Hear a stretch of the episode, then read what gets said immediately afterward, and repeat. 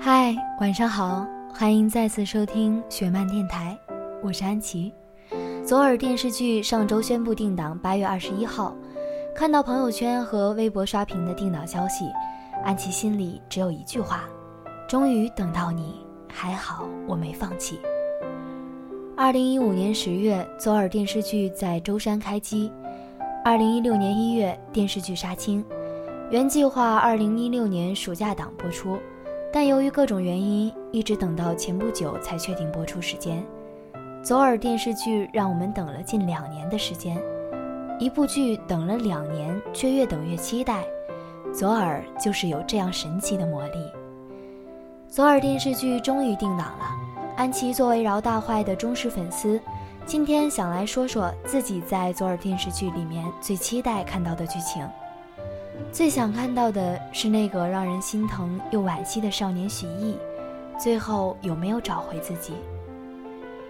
每个女生都曾暗恋过这样一个白衣少年，他或成绩优秀，或擅长篮球，他有时会代表学生发言，有时又会背着帆布包突然从你面前经过。这样闪闪发光的少年，总是很容易吸引别人的目光。会有女生偷偷的在日记本上写下他的名字，会有女生悄悄的在他课桌下放下早餐。很多时候，女生只敢远远的偷看他，在他转身的一瞬间，自己也会落荒而逃。许艺与小耳朵就是这样一个闪闪发光的少年。都说年少时喜欢的人多半不能一直在一起，但在电视剧里。我还是想要看到小耳朵和许艺在一起的情节，想看乖孩子小耳朵为许艺变得无所畏惧的样子，想看许艺为小耳朵做的博客写下的那句“小百合，我记得我爱过你”，想看小耳朵多年的喜欢得到一个完整的答案。即便后来他们不能一直在一起，但能和曾经最喜欢的人在一起过，是最好青春里最美的一件事了。二零一五年上映的左耳电影被很多人喜欢，因为原著作者当编剧，最大限度地还原了书里的情节。若说电影还有什么遗憾，那一定就是电影里没有出现夏吉吉和夏米米。其实，在电影宣传期间，饶大坏就透露说，电影里原本也拍摄了夏吉吉的戏份，但由于电影时长的限制，最终只能忍痛删掉。电视剧没有严格的时长限制。饶大坏终于不用忍痛割舍书中的经典情节，那么夏吉吉和夏米米的故事必然不会少。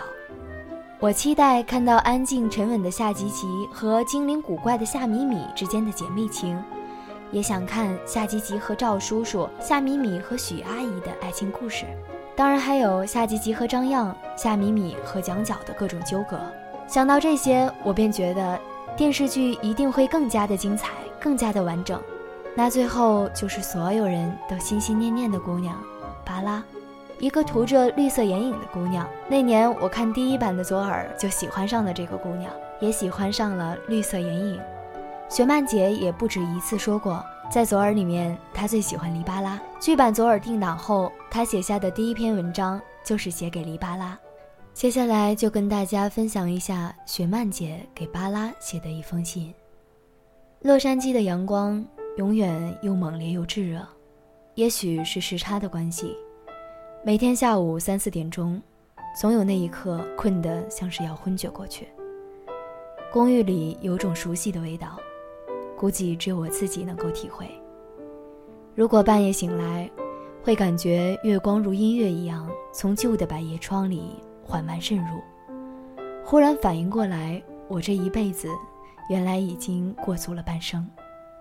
余下的日子，我想不出我还应该要努力去做一些什么。今年春天，在重庆的宾馆里写出了《小妖的金色城堡》最终的剧本之后，也许是透支了太多情感，我又一次失去了写字的兴趣。和很多人一样，我开始深藏自己的喜怒哀乐，假装自己活得很通透。很长的一段时间，我不想评论任何。包括自己的失败和光荣。记得一个不太熟悉的朋友曾经评价过我：“饶雪漫，你的固执会成全你，也会害死你自己。”他说的没错，我的确无数次成全过自己，也真的曾经被恶人们气得只剩一口气。但又怎么样呢？这不就是人生？未曾见过真正的高处，却早就在低谷徘徊成了天后，想来也是自成一派的牛逼。我的手机里有个歌单，里面有十几首寂寞的歌，因为他们只有我一个听众。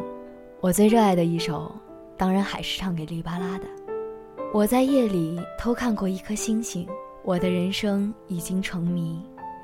我知道答案就在你掌心，不必摊开，不必告诉我，未知啊才是幸运。这是我和剧版黎巴拉马莹莹的第一次合作，在姐姐和小哥的歌声里，这首歌被镶了金边。照亮了我很多个看似忙忙碌碌，实则冷冷清清的日子。只是管他对对错错，我依旧不稀罕答案，任何人都不必给我。剧版左耳，他终于要来了。定档之日，我勉为其难地写下了这些字，其实是想绕过关于这个戏可以说的一部长篇小说，忽略我为他做过的无比刺激的过山车。或许此时的我应该和很多人抱头痛哭，或者写上长达一百页的感谢信，但这只是或许。我宁愿保持沉默，只因不想说错半个字。比起一个说故事的人，其实我更愿意做一个放风筝的人。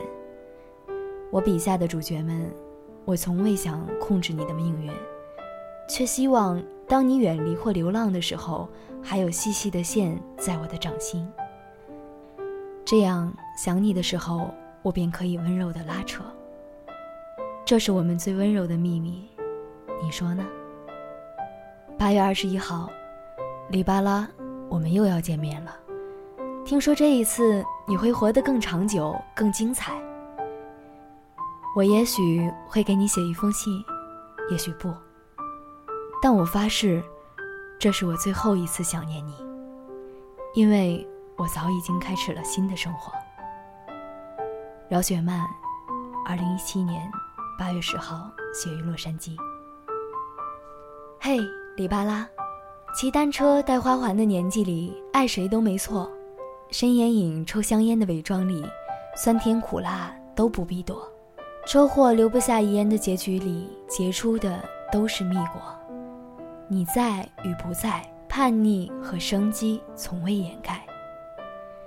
等对了是左耳，等错了是青春。今年夏天，就让我们在剧版左耳里再遇见这些老朋友们。在播出之前呢，安琪已经和你们分享了这几个我期待的剧情，你们呢？有什么期待的？有什么想和这些老朋友说的话吗？可以关注我们的微信公众号“十七 seventeen”，我们在这里等着你。晚安。